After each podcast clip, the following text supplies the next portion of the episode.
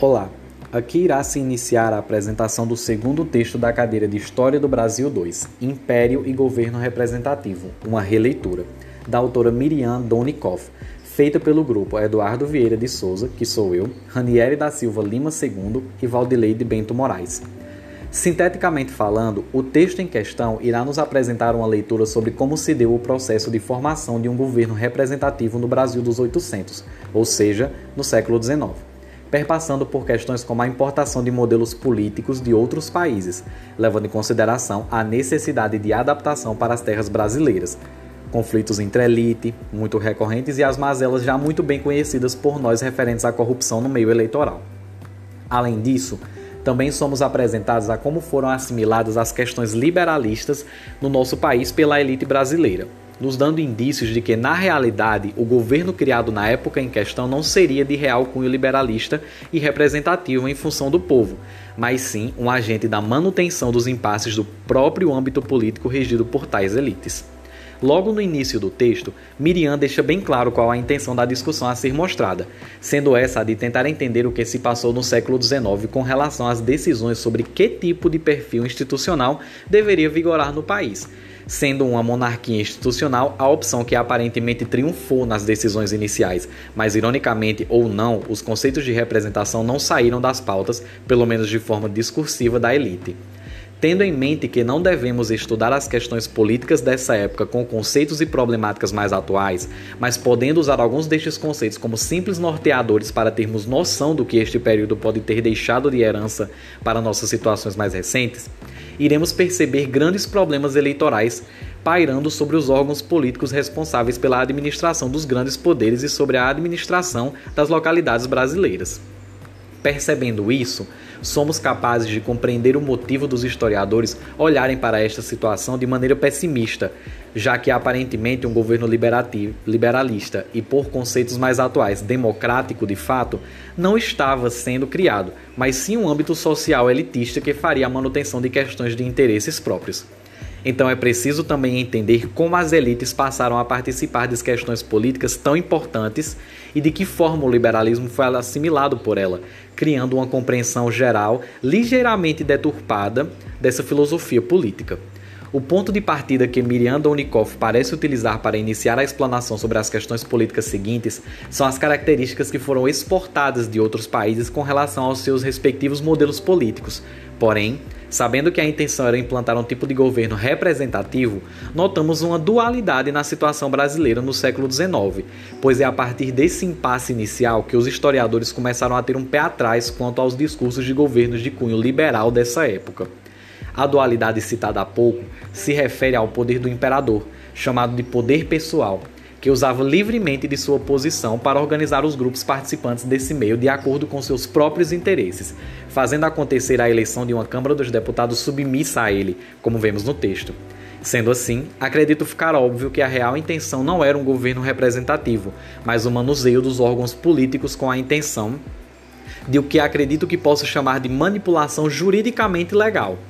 Vemos também que a autora levanta algumas questões relativas a essa abordagem, enfatizando que não devemos atrelar conceitos de democracia mais atuais a tais impasses oitocentistas, mesmo porque o cenário político democrático que conhecemos só viria a aparecer um século depois, no século XX além de desatrelar também a conceitos democráticos ainda mais antigos, já que este aqui trabalhado se basearia na ascensão de uma elite para representar os interesses nacionais. De certa forma, isso já é contraditório, pois só o fato de alguém pertencente à elite estar no poder, já podemos imaginar que seu interesse não é fazer uma manutenção de forma generalizada. Ainda assim, uma adaptação que entrelaçava partes dos governos francês e inglês surgiu no Brasil.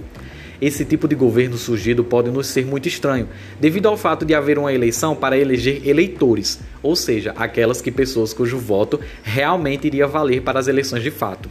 No entanto, não eram todos que tinham o direito do voto. Uma grande questão também permeava essa época: a de validação dos votos de escravos, mantendo um olhar sobre a porcentagem de votos em outros países, mas sempre observando a situação do Brasil, Miriam nos mostra os votos do primeiro grau e segundo grau, suas funções distintas e todas as discussões que foram travadas para a possível legitimação dos votos de escravos já que estes não eram considerados pessoas e, portanto, não deveriam votar segundo os seus opositores. Ainda assim, em um determinado ponto, tal voto foi aprovado, valendo um pouco menos do que o dos sujeitos normais, o que não incluía até mesmo as mulheres brancas, consideradas inferiores intelectualmente. A partir disso, vemos que um governo liberal e representativo não era de fato o tipo existente no século XIX, levando em consideração as eleições dessa época, sendo estas não exatamente livres e com a presença de fraudes eleitorais como reais impedimentos para a representação verdadeira.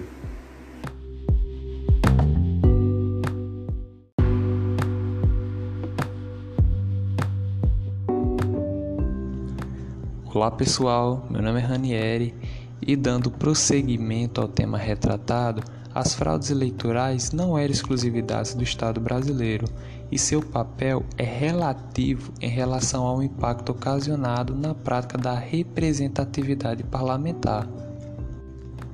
A fraude aparece em todos e diversos âmbitos da sociedade no século XIX Apesar de não ser possível calcular o prejuízo dado ao processo eleitoral, as fraudes não tinham grande consequência de comprometer todo o processo eleitoral,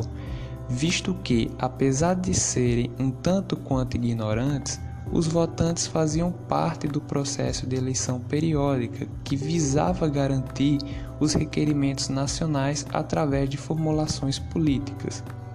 Entretanto, havia sim alguns esforços por parte das elites provinciais, deputados e senadores no combate à fraude, levando em consideração a vontade de normatizar as eleições, apoiada no interesse de eleger pessoas que realmente exercessem funções de interlocutores ministeriais.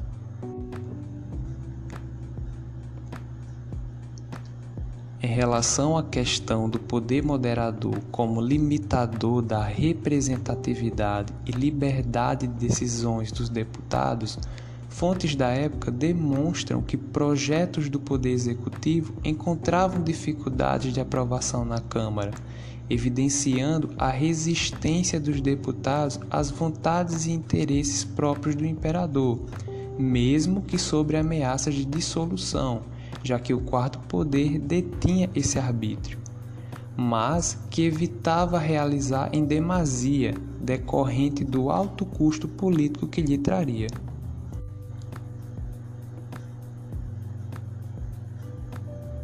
Os parlamentares tinham grande poder de influência no jogo político.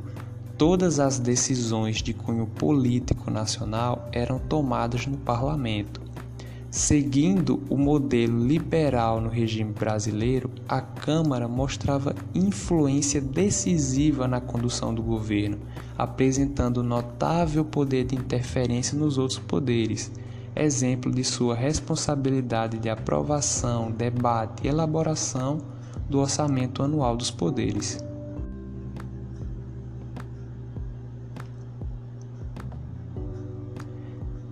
De debates frequentes no parlamento resultaram em materialização de algumas leis,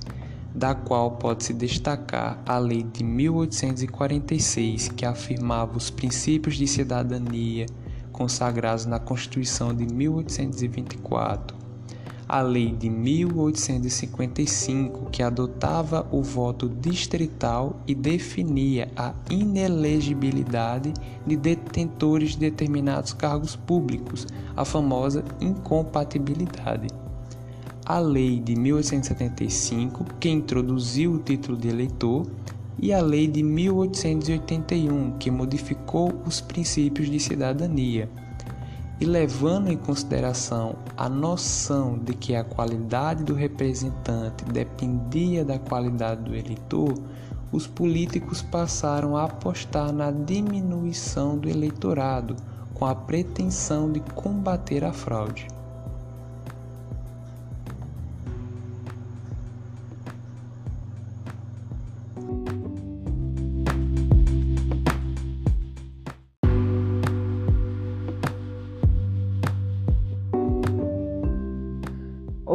Meu nome é Valdilei Bento e eu vim da continuidade da explicação do, do texto Império e Governo Representativo, uma releitura. A representação sempre foi um tema bastante discutido. Os deputados eram dos que mais precisavam saber os interesses populacionais. A Câmara dos Deputados, como órgão de representação por excelência, era vista como um instrumento pelo qual o povo participava do governo do país, pois eles seguiam uma lógica é, pela qual cabia a eles identificar o bem comum e legislar de acordo com ele, levando em consideração fatores importantes, como para quem seriam as melhorias que eles buscavam, quem elas iriam ajudar, se essas pessoas eram do mesmo partido, origem provincial, entre outros. É, alguns viam a Câmara e os senadores como apenas uma representação das maiorias populacionais até que, em 1855, ao se inspirar ainda mais no modelo político e na lei eleitoral francesa de 22 de dezembro de 1789, foi adotado o voto distrital, que substituía o voto provincial. O voto provincial também tinha um modelo fixo. Os eleitores é, eram eleitos um número fixo de deputados, e muitos concordavam que para muitos não concordavam pois para ter uma menor, melhor representação, os representantes deveriam ser eleitos por distritos pequenos. Existiam também os eleitores que defendiam o voto provincial, pois achavam que a representação seria feita por alguém é, que ter, tivesse mais preparo na representação de grandes estados. Esse número de representantes de cada estado era determinado pela influência da província na política do Brasil, como por exemplo, a província de Minas Gerais tinha na Câmara de Deputados 20 representantes e no Senado 10, pois tinha uma representação igual a 10 províncias do Brasil, que eram Amazonas, que tinha apenas um, Espírito Santo 1, Paraná, Santa Catarina, Mato Grosso, tinha dois, Piauí também dois, é, Alagoas 5. Ao todo, 10 províncias com 20 deputados.